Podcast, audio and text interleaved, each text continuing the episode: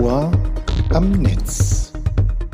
Der Podcast von EGU, Verband der Internetwirtschaft. Inga Paus ist die Geschäftsführerin des Vodafone Instituts und Vorsitzende der Geschäftsführung der Vodafone Stiftung Deutschland. Im Interview mit ihr soll es deshalb um die digitalpolitische Bilanz der Bundesregierung vor der Bundestagswahl im September gehen. Aber auch um Themen, die nach Meinung von Frau Paus noch deutlicher in den Fokus genommen werden müssen. Infrastruktur, digitale Daseinsvorsorge und Zukunftstechnologien. Ton ab. Frau Paus die Bundestagswahlen stehen an und in diesem Sommer wird es Zeit, auch Bilanz zu ziehen. Was hat die noch amtierende Bundesregierung aus ihrer Perspektive in puncto Digitalpolitik geschafft und wo sehen Sie eher Versäumnisse oder wo würden Sie Ergebnisse noch nicht als genügend bewerten? Ja, die eigentliche Frage ist ja, ähm, was ist bei den Bürgern angekommen, was das Thema Digitalpolitik in Deutschland angeht. Und ich bin mir nicht so sicher, dass äh, die digitalpolitischen Debatten hier in der letzten Legislatur oder in der aktuellen Legislatur immer so den Nerv des durchschnittlichen Bürgers getroffen haben oder auch der KMUs. Die sind ja auch extrem wichtig in diesem Kontext.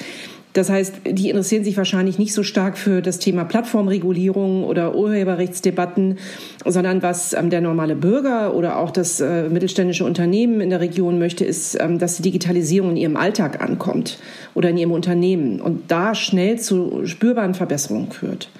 Und ich meine, das spiegelt sich ja auch ganz gut in den Umfragen ähm, des Eco-Wahlbarometers wieder. Da haben die Deutschen ja ganz klar gesagt, dass sie eigentlich Deutschland im Bereich Digitalisierung eher im internationalen Mittelfeld sehen oder nicht mal im Mittelfeld. Und vor allen Dingen, dass sie den Staat auch nicht als Vorreiter der Digitalisierung sehen. Da sind da gewissermaßen ein Stückchen enttäuscht. Wenn man sich dahingegen mal anguckt, was die Unternehmen jetzt gerade auch in der Corona-Pandemie tatsächlich da geleistet haben, also wirklich wesentliche Teile ihres Geschäfts und, und von Angeboten aufrechtzuerhalten, da gibt es schon einen fundamentalen fundamentalen Unterschied. Ne, also ich will auch nicht, ich will natürlich nicht nur, ähm, äh, sage ich mal, Negativpunkte aufzählen, sondern klar hat die Bundesregierung einiges auf den Weg gebracht. Wir werden wahrscheinlich aber erst in der nächsten Legislatur auch sehen, ob das fruchtet. Zum Beispiel die ganzen äh, Breitbandförderprogramme, die ja jetzt erst sozusagen auf die Straße kommen. Ähm, und auch vieles, was im Bereich öffentliche Verwaltung und Gesundheit auch durch Corona jetzt nochmal in Angriff genommen wurde.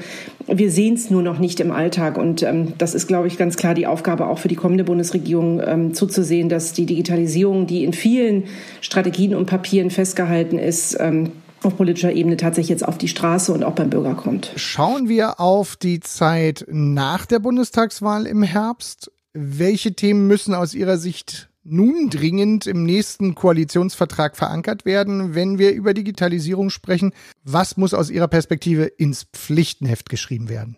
Die wahlpolitische Agenda oder digitalpolitische Agenda des ECO ist da ja schon sehr, sehr umfangreich. Aber wenn ich das mal aus Sicht ähm, des Vodafone-Instituts nochmal drei Aspekte rausgreifen darf, dann wären das ganz klar Infrastruktur, ähm, digitale Daseinsvorsorge und ähm, ein Fokus auf Zukunftstechnologien. Ich erkläre mal kurz, was ich damit meine.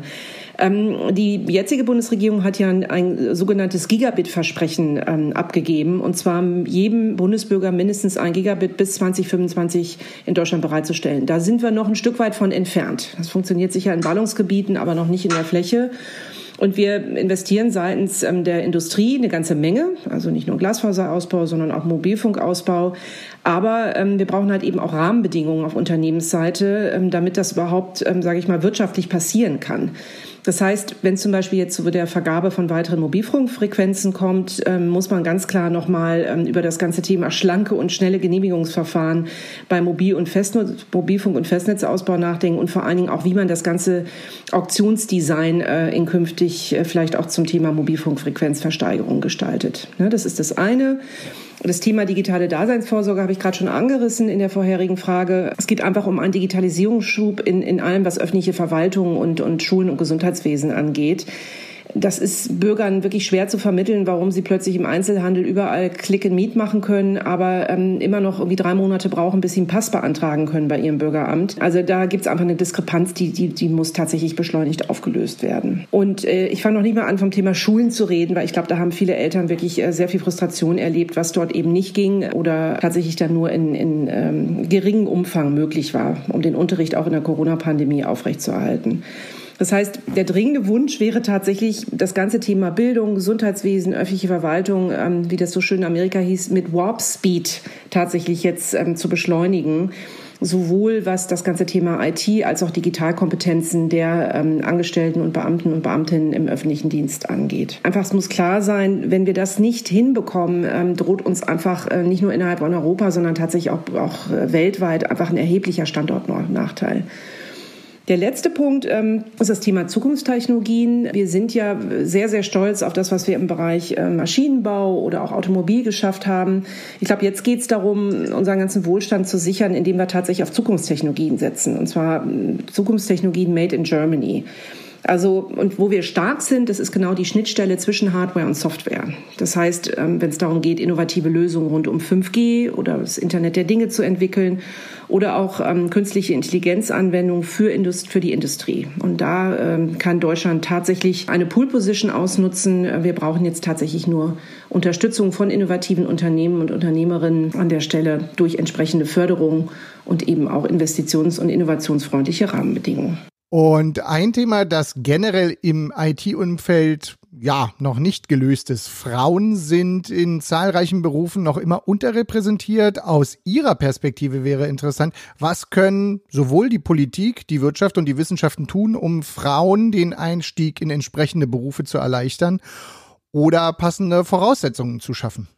Ja, das ist in der Tat ein Riesenthema, nicht nur für, den, ähm, für die IT-Branche, sondern tatsächlich auch für alle Sektoren. Weil Fachkräfte, ob sie nun weiblich oder männlich sind, ähm, werden natürlich in allen Sektoren gesucht, weil alle Unternehmen vor der Herausforderung stehen, ähm, ihre ganzen Geschäftsmodelle und Prozesse digital zu transformieren.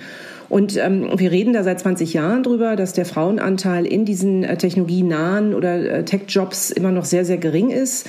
Das fängt in der Uni an ähm, und setzt sich dann in den ganzen Ausbildungsberufen weiter fort. Deswegen hat, unterstützt Vodafone, auch das Vodafone-Institut speziell, ähm, eine neue Initiative, die ähm, die Wirtschaft und Politik gemeinsam in Schulterschluss ähm, ins Leben gerufen haben. Die heißt She Transforms IT wo man versucht, eben sehr strategisch ähm, auf die Ursachen einzugehen ähm, und tatsächlich dann ähm, entsprechende Maßnahmen gemeinsam eben auch aufzusetzen. Ein Bereich ist sicher die Bildung. Das heißt, wie kriege ich es hin, dass ich tatsächlich Kinder, ähm, sprich auch Mädchen oder Jungs, die nicht glauben, dass sie kein Mathe oder Naturwissenschaften äh, verstehen, ähm, dazu tatsächlich sich mit Technologie zu beschäftigen.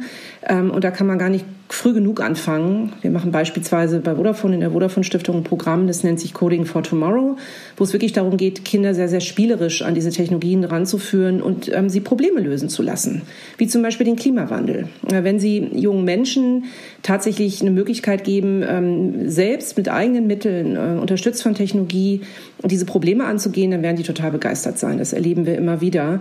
Das heißt, es geht eher um Purpose. Was kann ich tatsächlich ähm, mit dieser Technologie bewirken, als ähm, an, das, an das harte Coden von Bits und Bytes. Ähm, es geht um die große Vision und was kann man damit erreichen. Und ähm, letzter Punkt, das hat sich ja ganz, ganz viel mit den Rahmenbedingungen auch zu tun. Ähm, die Tech-Branche bietet eigentlich für, für Frauen und für, also Eltern generell super Arbeitsbedingungen, weil sie eine unheimliche Flexibilität haben, von wo sie arbeiten und ähm, ja, und auch wann sie arbeiten. Und das ist für Eltern, gerade mit kleinen Kindern, extremer Vorteil und auch ähm, baut für Frauen ähm, ganz, ganz viele Hürden ab, auch relativ schnell wieder voll in den Job einzusteigen. Und ich denke, das ist, da ist die Tech-Branche auch Vorreiter auch schon lange vor Corona. Ähm, und ich glaube, da müssen wir gucken, wie wir da noch mehr von diesem Spirit ähm, auch in andere Sektoren transportiert bekommen. Nun bin ich selbst Vater von zwei Söhnen und Sie hatten schon so ein bisschen das Thema Bildung angesprochen. Ich habe jetzt in der Pandemie festgestellt, wir kommen hier ganz gut klar. Wir sind zwei Eltern, die jeweils sehr technisch unterwegs sind, die beide mit Digitaljobs zu tun haben. Was aber in den Schulen auffiel und bei zahlreichen Kindern, deren Eltern vielleicht finanziell nicht so gut gestellt sind, da sieht's echt anders aus. Und was kann man denn da vielleicht kurz- und mittelfristig tun, damit vor allen Dingen solchen Menschen auch geholfen wird und vor allen Dingen den Kindern? Ja, das ist in der Tat wirklich fatal, weil ähm, die Corona-Pandemie tatsächlich nochmal diese strukturellen sozialen Nachteile nochmal wirklich vertieft hat. Die Kinder, die ohnehin schon vorher ein Stück weit abgehängt waren und vielleicht nicht so viel Förderung bekommen haben, sind durch die Tatsache, dass wir da wirklich ähm, kaum noch Präsenzunterricht hatten, wirklich zwischen die Stühle gefallen. Ne? Also man schätzt so, ähm, genau wissen wir es noch nicht, aber dass 25 bis 30 Prozent dieser Kinder solche, solche ähm, Lernrückstände haben, dass es wirklich sehr, sehr schwer wird, die ähm, aufzuholen. Und die Bundesregierung hat ja nicht umsonst auch ein, ein Milliardenpaket aufgesetzt, um gerade diesen Kindern mit Nachhilfe in den Bundesländern zu helfen. Und da scheitert aber ganz oft schon an, an so ganz einfachen Dingen wie, was passiert, wenn wir wieder in Phasen reinlaufen, in denen tatsächlich eine Präsenz, ähm, auch eine Präsenz in der Nachhilfe so einfach nicht möglich ist. Das heißt, es ist ganz wichtig, dass man die Kinder auch wirklich mit Endgeräten ausstattet, ähm, dass die zu Hause auch ähm, tatsächlich überhaupt Internetzugang haben. Das sind so mal die Basics. Auf der anderen Seite brauchen wir natürlich auch Lehrerinnen und Lehrer, die ähm, motiviert sind, die Lust haben, was Neues auszuprobieren. Und da haben wir sehr, sehr unterschiedliche Dinge erlebt. Ich habe selber eine Tochter, die teilweise auf Klassenebene auch völlig unterschiedlich gehandhabt wurden. Also ich glaube, da braucht es einfach andere Standards und man muss die Lehrkräfte auch wirklich an die Hand nehmen und ihnen äh, gezielt Unterstützungsleistungen, ähm, Weiterbildung anbieten, damit sie sich das auch einfach trauen und ähm, tatsächlich machen. Ne? Also da ist noch viel zu tun und ähm, die Schulen auch wirklich zu stärken, diesen Transformationsprozess auch selber zu gestalten. Sprich, Schulleitungen eine Unterstützung zu geben, mit ihrem Kollegium da an, an äh, ja, neuen Lösungen zu arbeiten und wirklich interessante Dinge auszuprobieren. Da hapert es manchmal noch. Und auf der anderen Seite hat die Pandemie, so macht es zumindest den Eindruck äh, in Bezug auf die Digitalisierung, durchaus positive Auswirkungen hinterlassen. Zumindest scheint es aktuell so, auch wenn ich mir so anhöre, was ich in den vergangenen Monaten so an Interviews geführt habe. Haben Sie auch den Eindruck, dass Corona ein Katalysator ist und wo macht er sich aus Ihrer Perspektive auch sichtbar?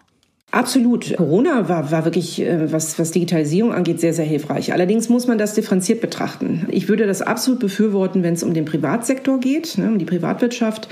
Da haben wir gesehen, dass ähm, selbst kleine Läden um die Ecke plötzlich in der Lage waren, ihr ganzes Angebot auch online anzubieten ähm, und sich da wirklich ähm, extrem beschleunigt in die digitale Welt begeben haben. Bis hin zu Ärzten, äh, die das, was sie schon lange tun wollten, nämlich ihre Patienten, die auf dem Land leben, vielleicht auch einfach mal über ein Video per Telemedizin äh, zu betreuen, soweit das möglich war. Da sind Dinge passiert, die waren vorher nicht denkbar. Wo es schwieriger wird, ähm, ist eben in dem Bereich, den ich ähm, vorhin schon als Daseinsfürsorge bezeichnet habe. Schulen haben wir gerade darüber gesprochen, aber auch öffentliche Verwaltung.